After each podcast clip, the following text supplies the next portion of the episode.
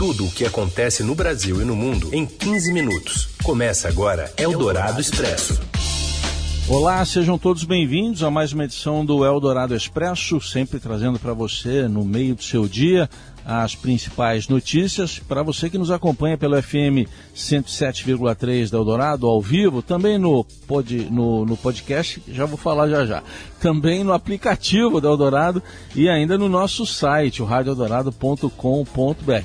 Mas também no podcast. Aí pode ser em qualquer horário, então bom dia, boa tarde boa noite para você que está com a gente no podcast.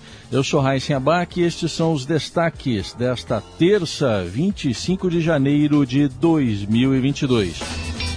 Corte de um bilhão de reais no orçamento do INSS pode prejudicar o funcionamento de agências e aumentar a fila à espera de benefícios. Número de moradores de rua na cidade de São Paulo aumenta 31% na pandemia. O maior crescimento ocorreu no ano passado. E ainda, a morte do guru bolsonarista Olavo de Carvalho, os 468 anos de São Paulo e o inédito título do Palmeiras na Copinha. É o Dourado Expresso. Tudo o que acontece no Brasil e no mundo em 15 minutos. Sindicato que reúne trabalhadores do INSS e da Previdência diz que o corte de mais de um bilhão de reais no orçamento do Instituto pode inviabilizar agências e aumentar a fila de espera. As informações chegam de Brasília com Yander Porcela. Boa tarde. Boa tarde, Heisen. A gente teve ontem a sanção do orçamento de 2022 com alguns vetos feitos pelo presidente Jair Bolsonaro, o que gerou reações. Uma das principais foi em relação ao corte feito no orçamento do INSS, o Instituto Nacional do Seguro Social. De acordo com a federação que representa os sindicatos dos trabalhadores da saúde, do trabalho, previdência e assistência social, a FENASPES, esses cortes podem inviabilizar o funcionamento de agências e também aumentar a fila de espera para obtenção de benefícios por parte dos segurados. O Ministério do Trabalho e Previdência foi o principal atingido por esses cortes em termos nominais. O corte na pasta foi de em torno de um bilhão de reais, quase um terço dos gastos discricionários que o ministro Onyx Lorenzoni teria para este ano. Dentro do Ministério, o INSS foi a unidade mais afetada, com a perda de 988 milhões de reais que seriam usados na administração, gestão e processamento de dados. Segundo a secretária de Políticas Sociais da FENASPES, a Viviane Pereira, a situação das agências do INSS já está precária. Ela relata que muitos pontos de atendimento já não reabriram após ficarem seis meses fechados devido à pandemia de Covid-19 justamente por conta da estrutura sucateada. A secretária também disse que haverá impacto no processamento de dados, o que pode atrasar também a realização de perícias médicas. Eldorado Expresso. Olavo de Carvalho, escritor considerado o guru do bolsonarismo, morreu na noite desta segunda-feira aos 74 anos. A notícia foi divulgada no perfil oficial dele nas redes sociais. Na publicação, a família de Carvalho informou que ele faleceu eh, na região de Richmond, eh, Richmond na Virgínia, nos Estados Unidos, onde estava hospitalizado. A causa da morte ainda não foi divulgada. No dia 15 de janeiro, a equipe do escritor anunciou que ele foi diagnosticado com Covid-19. Uma das filhas de Olavo, Heloísa de Carvalho, foi às redes comentar a morte do ideólogo e afirmou que ele faleceu de Covid.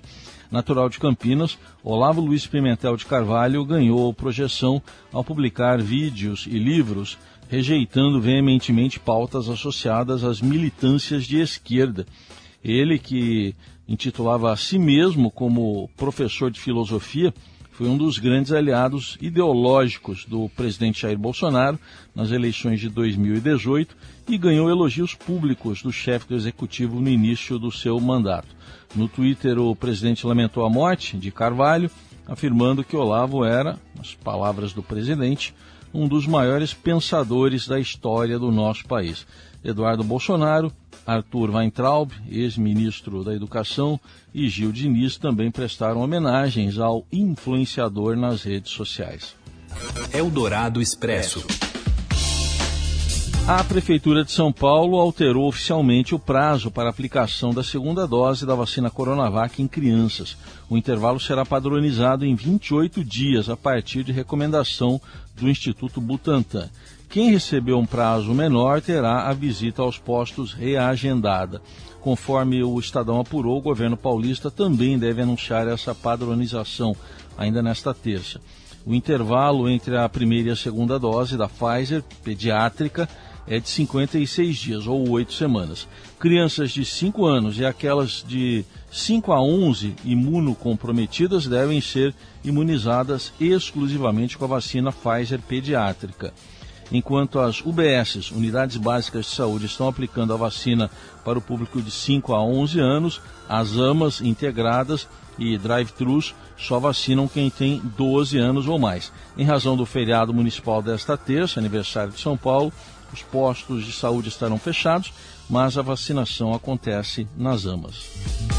Eldorado Expresso. Escabrosa noite deu blackout na Paulista Abreu, no Trianon. Cadê o voo do museu? Sumiu, meu Deus do céu.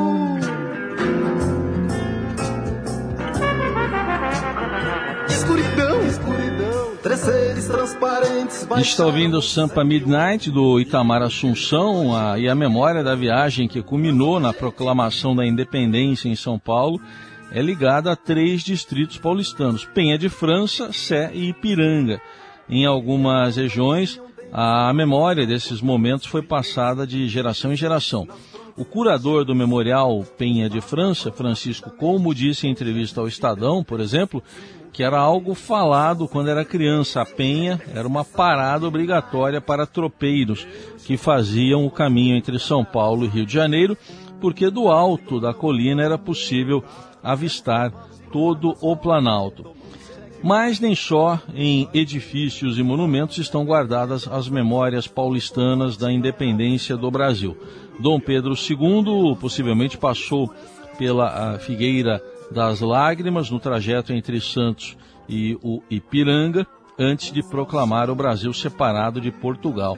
A, alva, a, árvore está até hoje na Estrada das Lágrimas, por volta do número 513, no distrito do Sacomã, na Zona Sul. Está sinalizada com placas e há bancos dispostos em seu entorno. Para celebrar os 468 anos de São Paulo hoje, o Estadão preparou um especial multimídia em seu site, está lá no portal estadão.com.br, com essa e outras histórias, além de um recorte sobre a relevância da capital para a Semana de Arte Moderna de 1922, que está completando 100 anos. Falavam rapidamente, com gestos intermitentes, simultaneamente, sons estridentes incríveis. É samba midnight. O número de moradores de rua na cidade de São Paulo cresceu 31% nos últimos dois anos e chega a cerca de 32 mil pessoas. Os dados estão num censo divulgado pela Prefeitura e apontam que mais 7.540 pessoas passaram a viver nessa condição no período. A maior parte delas, 76,5%, em 2021. Em entrevista à Rádio Eldorado, o secretário de Assistência e Desenvolvimento Social, Carlos Bezerra, disse que a Prefeitura vai adotar um programa social inicialmente com moradias temporárias. A pandemia tem um reflexo grande, está vivendo uma crise sanitária que agrava a situação dessas pessoas, porque na verdade a pandemia acabou por escancarar a desigualdade nas ruas da cidade de São Paulo. Nosso desafio nesse momento é ampliar a porta de saída dessas pessoas que vivem as consequências da pandemia e da crise econômica. Nós oferecemos a moradia primeiro, a família passa 12 meses num espaço de moradia, recebe um aporte de recursos e acompanhamento dos serviços de assistência social para recuperar a autonomia e rapidamente ser reinserida à sociedade. E, claro, com a porta de saída de uma moradia permanente. Eldorado Expresso. O Brasil cai duas posições no índice da, de corrupção da Transparência Internacional e ocupa a posição agora de número 96. As informações chegam com a Pepito Ortega. Boa tarde, Raíssa. Em Boa relatório tarde. divulgado nesta terça-feira, Transparência Internacional apontou que o Brasil caiu duas posições no índice de percepção da corrupção, ocupando a colocação número 96 entre os 180 países avaliados no principal indicador de corrupção do mundo. Os 38 pontos alcançados são os mesmos que os obtidos no ano anterior, próximo de países como Argentina, Indonésia, Lesoto, Sérvia e Turquia. A nota representa o terceiro pior resultado do país nos últimos 10 anos. No IPC 2021, a Dinamarca, a Finlândia e a Nova Zelândia receberam as melhores notas, figurando no topo do índice. Quanto maior a nota, maior a percepção de integridade do país. Já as piores pontuações foram atribuídas à Venezuela, Somália, Síria e Sudão do Sul. Também nesta terça-feira, a Transparência Internacional publicou o relatório Retrospectiva Brasil 2021, que analisa acontecimentos que impactaram o sistema anticorrupção brasileiro no ano passado. A entidade apontou que retrocessos no arcabouço legal e institucional anticorrupção tornaram ainda mais preocupante a situação do país. Nesse contexto, a organização destacou o que chamou de investidas antidemocráticas do presidente Jair Bolsonaro e apontou graves interferências em instituições como a Polícia Federal e a Procuradoria-Geral da República. Além disso, ressaltou a gravidade do orçamento secreto, esquema de compra de apoio político do governo Jair Bolsonaro que foi revelado pelo Estadão. Nesta edição do IPC, a Transparência Internacional destacou a ligação entre a corrupção e abusos de direitos humanos. Segundo a organização, dos 23 países cujo desempenho no IPC diminuiu significativamente na última década, 19 também diminuíram seus índices de preservação de liberdades civis. Você ouve Eldorado Expresso. Seguimos com as principais notícias desta terça-feira. Uma goleada.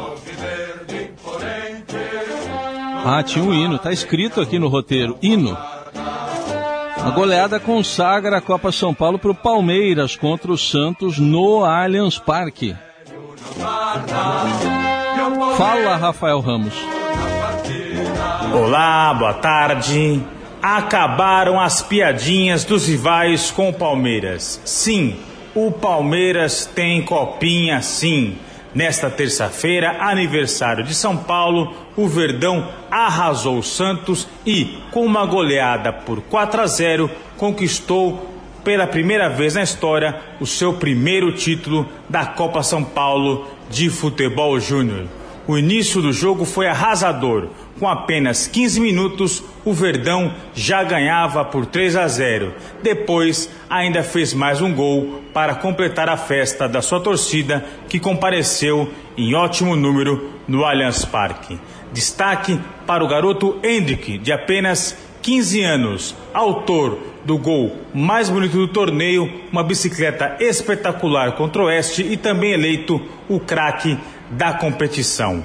Agora, para acabar definitivamente com as piadinhas dos rivais, o Palmeiras tem no mês que vem o Mundial. E aí então a festa da torcida vai ficar completa.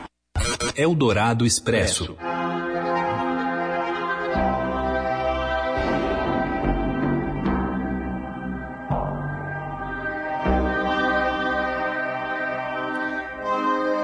Está ouvindo aí, para quem se lembra, tem ali uns quase 50 ou um pouco mais a introdução do filme Laranja Mecânica do Stanley Kubrick. Porque no dia do seu aniversário, a cidade de São Paulo recebe de volta o icônico Cine Biju, aos 20, após 26 anos, no mesmo ponto em que nasceu, na Praça Roosevelt. A empreitada para o renascimento do local é da dupla Ivan Cabral e Rodolfo Garcia Vasques e ficará sob administração do grupo Sátiros. Entre as novidades está o nome do cinema, Sátiros Biju Sala Patrícia Pilar, nome da atriz. Marco dos cinemas de rua, o Biju mantinha uma programação com filmes de arte.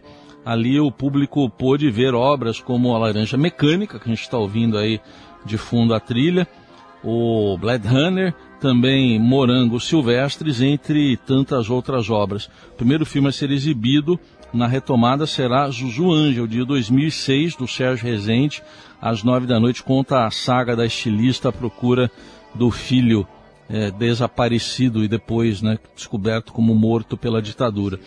Com exceção do dia da abertura, todas as sessões do Cine Biju terão um curta exibido antes do filme principal e nesta semana haverá mesas de debate antes das exibições. Eldorado Expresso. You will not be able to stay home, brother. You will not be able to plug in, turn on and cop out. E lá em 1969 foram realizados dois festivais de música no estado de Nova York. Do primeiro, Woodstock, provavelmente você já ouviu falar, e do segundo, Harlem Cultural Festival, que reuniu 300 mil pessoas e artistas como Steve Wonder, Nina Simone, B.B. King. Provavelmente, talvez você não tenha ouvido falar. Mas não precisa se sentir mal, nem o Google mesmo, nem o Google sabia da existência desse festival. E um documentário chamado Summer of Soul, ou, ou, Quando a Revolução Não Pôde Ser Televisionada, dirigido pelo músico especialista em música Questlove, contará essa história. O longa, que é favorito ao Oscar na categoria, está disponível no Telecine e entra em cartaz nos cinemas de São Paulo na quinta agora, depois de amanhã, dia 27. Em 69, o festival foi concebido por Tony Lawrence e apoiado pelo prefeito John Lindsay, republicano, hein? Era do Partido Republicano Conservador, para tentar evitar distúrbios. Por isso que ele apoiou. Em abril do ano anterior, o líder antirracismo Martin Luther King havia sido assassinado. O crime vinha na esteira dos assassinatos de outros defensores de direitos civis, como o presidente John Fitzgerald Kennedy em 63, o ativista Malcolm X em 65 e do senador Bob Kennedy, dois meses após o de Martin Luther King. E juntar alguns dos maiores artistas negros de então, como um jovem, um jovem na época, Steve Wonder, Nina Simone e The Fifth Dimension, parecia uma, uma boa forma de conter os ânimos. E foi mesmo.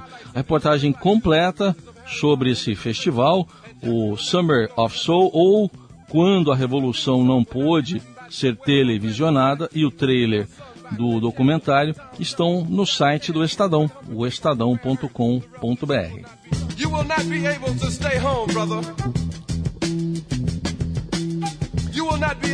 Aqui o verão tá verão mesmo, calorento o nosso summer aqui e com muito calor em São Paulo a gente encerra mais essa edição do Eldorado Expresso, que amanhã tá de volta. Uma ótima terça para você, até amanhã.